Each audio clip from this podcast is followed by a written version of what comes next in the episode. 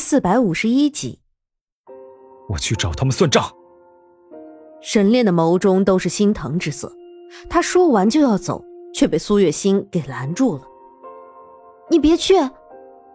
苏月心知道现在的沈炼无权无势，想要在宫里说话一言九鼎，那就必须要有身份，要有权势，不然的话，人家根本就不会怕你的。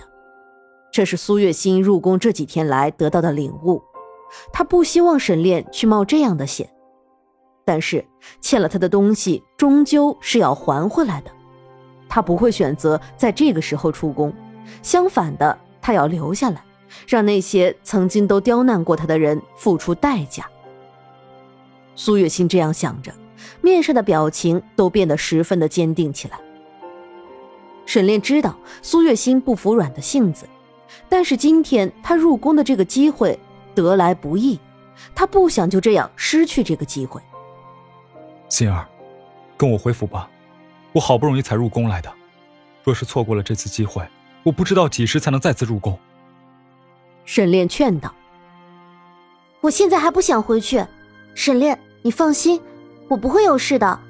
长安也不知道已经去了哪里，你回去之后一定要好好的找一下长安的下落。”苏月心知道沈炼不会善罢甘休，所以他也只能这样来吸引沈炼的注意了。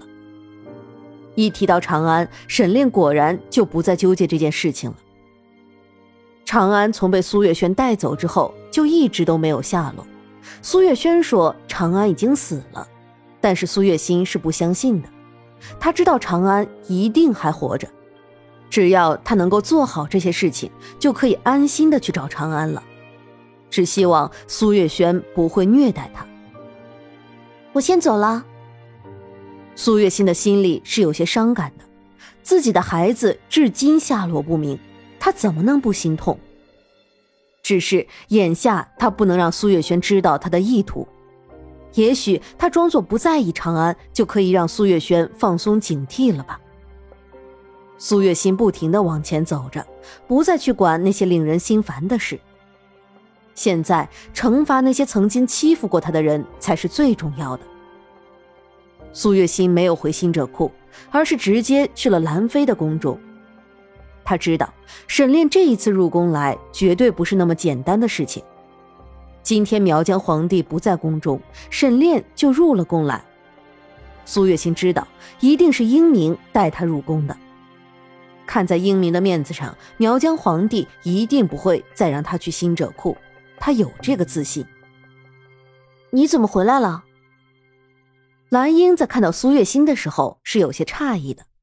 这小贱人不是在新者库吗？怎么会突然出现在这里？是皇上下旨让我回来的。苏月心说的脸不红心不跳的。他知道苗疆皇帝现在不在皇宫，但是既然他敢来，就做足了完全的准备。苏月心眯了眯眼，自顾自地坐在了一旁的桌子上。连续好几天没有好好睡过觉，也没有好好吃过饭，他的身体早就撑不住了。他必须要坐下来，好好的休息一下。谁让你坐下来的？蓝英没想到苏月心竟然直接就在他的面前这样不敬，他的面上都是一股愤怒之色。我很累。让我坐下来休息一会儿，难道不行吗？苏月心见桌子上有水，没有多想，直接倒了一杯水喝了起来。你，你这个贱蹄子，竟然敢做出这样的事情！我一定要告诉兰妃娘娘，让她治你的罪。兰英气得连话都说不全了。在她看来，苏月心就是一个下等人，怎么能像个主子一样坐着还喝茶呢？谁给他的这个权利？怎么了？苏月心没想到自己不过就是坐下来喝了一杯茶，就惹得蓝英如此生气。他完全不知道自己到底是哪个点惹到他了。你这个贱人！蓝英越看越是气愤，整个人的情绪都开始爆发了。他扬起手，一掌打在了苏月心的脸上。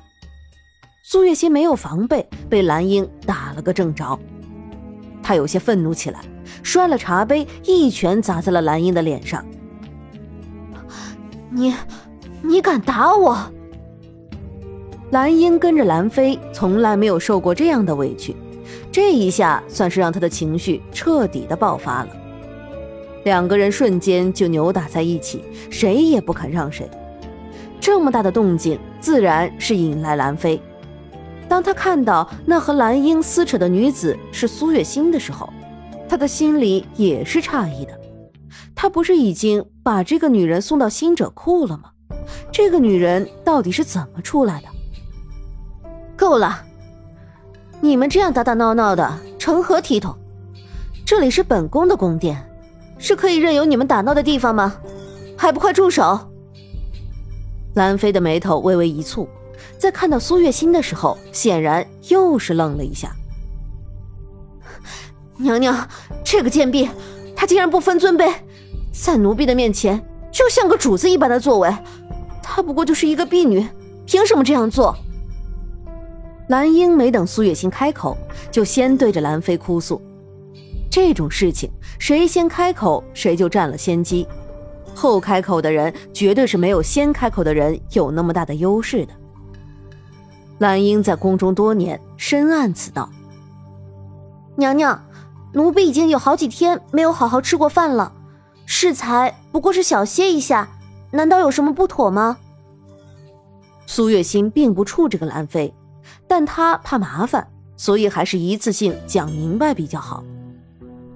你已经被娘娘打发去了新者库，没有娘娘的传召，你竟然敢私自回来，这难道不是你的错吗？蓝英冷冷的道。你，苏月心没想到蓝英这么能说会道，但是她问心无愧。是皇上恩准我不必再去新者库的。而我又被罚给娘娘做婢女，自然是要回来的。你，你这分明就是在狡辩！皇上今日并不在宫中，你到底是怎么得到皇上旨意的？蓝英又道，没想到蓝英会如此针对他。苏月心气得嘴都快歪了，他根本就没有做过什么。这个蓝英，谁知道他到底是抽的什么风，竟然一直死咬着他不放。娘娘，我。好了，兰妃终于是忍不住了。苏月心就知道这些人都没有安什么好心，应该是不会轻易放过他了。他苦笑一声，低下了头，没有再说话。苏月心啊，皇上今日不在宫中，你不仅假传圣旨，更是在本宫的面前如此放肆。你说，本宫还能容得下你吗？兰妃眯了眯眼睛，看着苏月心，越发的觉得不顺眼。这个女人如今竟然又回来了，真的是让她十分的头疼。不如就趁着皇上还没有回来的时候杀了这个女人。兰妃的心里已经有了计量，在面对苏月心的时候，刻意的降低了自己眸中的恨意。娘娘早就已经算计好了一切，不是吗？既然是这样。那娘娘想要做什么都可以，难道不是吗？苏月心猛地抬起头，看向兰妃，她那双洞悉人性的眼睛，看上去真的是令人不爽。好，既然你已经认罪，来人，把这贱婢的眼睛给本宫挖出来。兰妃越看苏月心就越不顺眼。当下也是下定了决心，一定要把苏月心给弄死。挖眼，苏月心的心里说不害怕是假的。娘娘，宫中有哪一条规定宫女犯错是要被挖眼的？娘娘这分明就是在公报私仇。公报私仇？兰妃轻笑着看了一眼苏月心，在本宫的宫里。本宫就是规矩。来人啊，把苏月心拖下去，挖了他的眼睛。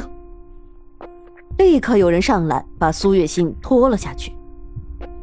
不，我不要这样。苏月心这一下是真的害怕了起来，她不想被挖了眼睛，真的不想。然而没有人会听她的，她还是被无情的拖到了一个阴暗的小房子里。